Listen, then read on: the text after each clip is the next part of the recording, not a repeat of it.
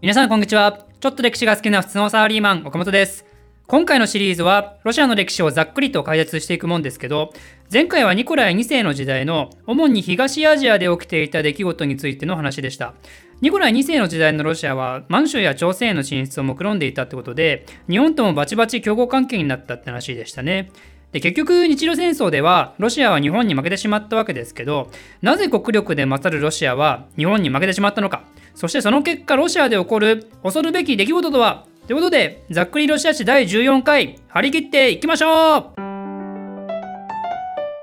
まずいきなりですが、少し前回から時代を遡りますと、19世紀後半のロシアにある一つの思想が入ってくるんですよ。それは何かというと、社会主義思想。特にこの時期広まった社会主義っていうのは、資本主義体制の下で苦しんでいる労働者を救済し、労働者のためになる経済や社会を作ろうとするもんですけど、この思想っていうのは別にロシアだけに突然広まったわけではなく、当時のヨーロッパにおいて非常にポピュラーな思想だったんですよ。18世紀から19世紀って産業革命によって各国の経済力が爆発的に増加してその一方でそれを伝える労働者の環境がもものすごく悪化していたっていう背景があるんですね。それを根本的にひっくり返そうっていうのが先ほど言った社会主義思想ででロシアも遅れながらも産業革命が始まったことでやはり他の西洋諸国と同じように労働者たちの不満が大きく生じていたんですよ。そんで1870年代頃になると、ナロードニキっていう社会主義の実現を訴える青年知識人層から割れて、そのうち凶暴化した集団がテロリストとしてニコライ2世のおじいちゃんを爆殺したって話は以前した通りですね。もちろんこの思想っていうのは、ロシア帝国政府からしたら到底受け入れがたくて、まあ、というか実際にツアーリ殺されてるわけだからね、許すはずはないですよね。なんで、社会主義思想はロシアの中で徹底的に断されるんですけど、ナロードニキの指導者の一人で、プレハーノフっていう人がいて、この人がロシアからスイスに亡命をしている最中に、マルクスとエンゲルスの共産党宣言を読んで、マルクス主義に感銘を受け、でそこからマルクス主義をロシアに広める活動を実施していきます。その流れの中で、ロシアの中には、ロシア社会民主労働者党っていう組織が誕生して、そのうち内部で派閥形成されて、そのうちの一つが後々ロシアをぶっ潰すことになるわけなんですが、まあ、その話はまたいずれするとして、このロシア社会民主労働者党とは別に、ナロードニキの流れを組む社会主義者たちは、今度は社会革命党、通称 SL と呼ばれる組織を結成することになります。ややこしいですね、これ辺の話は。この社会民主労働者党と社会革命党はこの後のロシア史でも大きな役割を持ちますが、まあ、一旦今の時点ではそういう勢力がロシアに登場しだしたと覚えておけばよいです。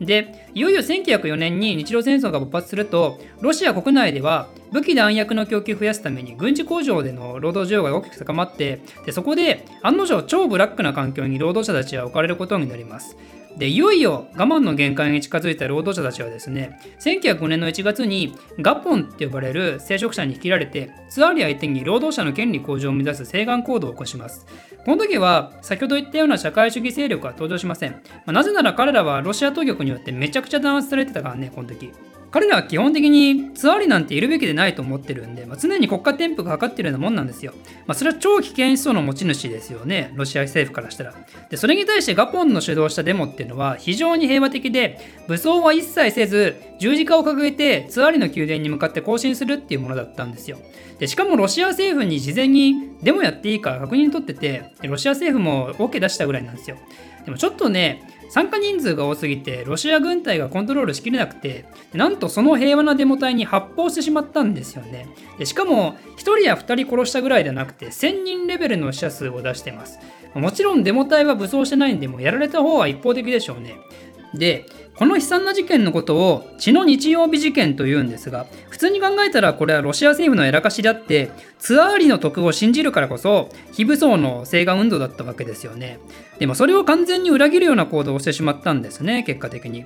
この発砲自体は自己的なもんだったかもしれないですけどでもやっぱ根本的にツアーリが民主を舐めてるっていうのがあったんでしょうね。もうこの時代ともなると国家の労働力が戦争の局面に大きく左右するんで、まあ、今は総力戦的傾向が始まってると思うんですけど総力戦自体は第一次大戦から始まったと言われますけどね、まあ、でも同じぐらいの時代なんでね。なんで労働者の権利向上っていうのはしっかりと向き合うべき課題ではあったんだけどもやっぱこの時代の局面ではねなかなかそこまでは理解できなかった。ニコライ君。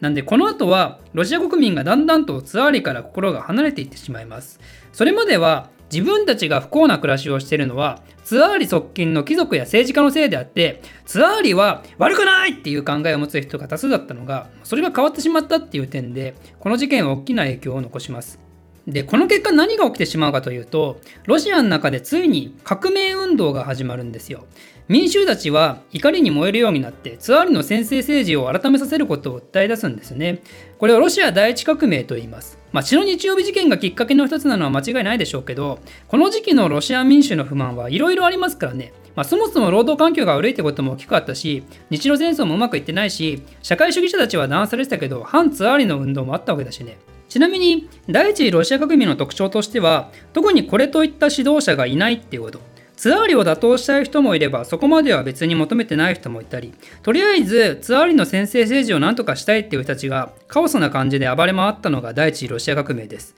でそんな状況を打開すべく白羽の矢がだったのがあのウィッテ。ウィッテはこの時、ポーツマスの会議が終わったばっかりで、お疲れの状態であったんですけど、日本との交渉を有利な感じで押し詰めた後に、今度は国内の大混乱の対応に迫られるんですよ。で、国内の状況にドン引きしたウィッテは、こういうことを言います。もう国会作りましょうと。つまり、あんた先制政治はもう諦めるしかないですよと。で、これに対してニコライ2世は、嫌だって2歳児ながらにわめき散らすんですけど、まあもうそんな態度ならもう私隠居しますわってことをウィッテが言うと、まあ、ニコライ2世はしぶしぶ国会の開設を約束します。このロシアの国会のことをドゥーマと言って、ドゥーマ開設するぞ畜生っていうニコライ2世の宣言のことを10月宣言と言います。この内容は単に国会の開発だけを織り込んだだけではなくて、人心の不可侵とか思想言論の自由とか、フランス革命の理念を多く取り入れたものなんですね。これでロシアもついに立憲君主制かとなりますね。逆に良かったですよね、ニコライ2世も。自分の命とロマノフ王朝はこれで守られたとも言えるわけですから。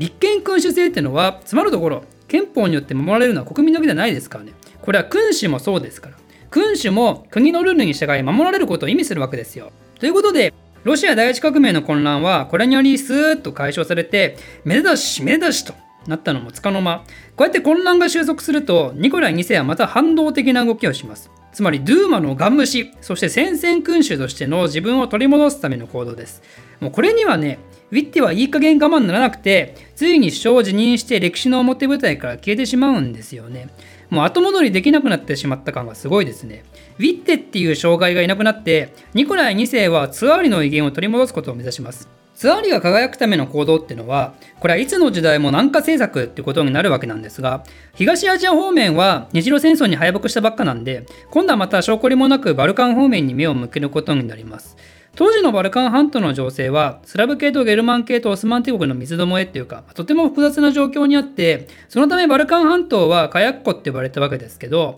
当時セルビア王国がスラブ系国家としてバルカン半島で大きな影響力を持ってたわけですよ。なんでロシアとしてはセルビアを中心にバルカン半島を押さえておきたくてそれが達成できればセルビアはもう子分みたいなもんですからね。ロシアの南下政策は達成待ったなしということになったんですが、まあ、でもセルビアがオーストリアとサラエボ事件の件で戦争状態になってしまって、そして各国が何らかの形でそこに巻き込まれて起こるのが、第一次世界大戦ですよね。まあ、詳細飛ばしますが、ここら辺わからない方は第一次大戦のシリーズ見てみてくださいね。で、ロシアはスラブ系国家の盟主として、セルビアを助けるために第一次大戦にも参戦をして、フランスやイギリスと一緒にヴィルヘルム2世のドイツ帝国と戦うことになるわけですが、ドイツ相手に単年米クの戦いっていうので、まさかの大敗北を喫して領土を取られたり、で、さらなる敗戦続きの状況を見て、ニコライ2世が、俺が現場に行かないとダメだってなぜか思ってしまって、無駄に現場を混乱させしたり、でしかも自分が首都を留守にする間、政治を任せられた奥さんはラスプーチンっていう非常に怪しい男に操られてるって話があったり、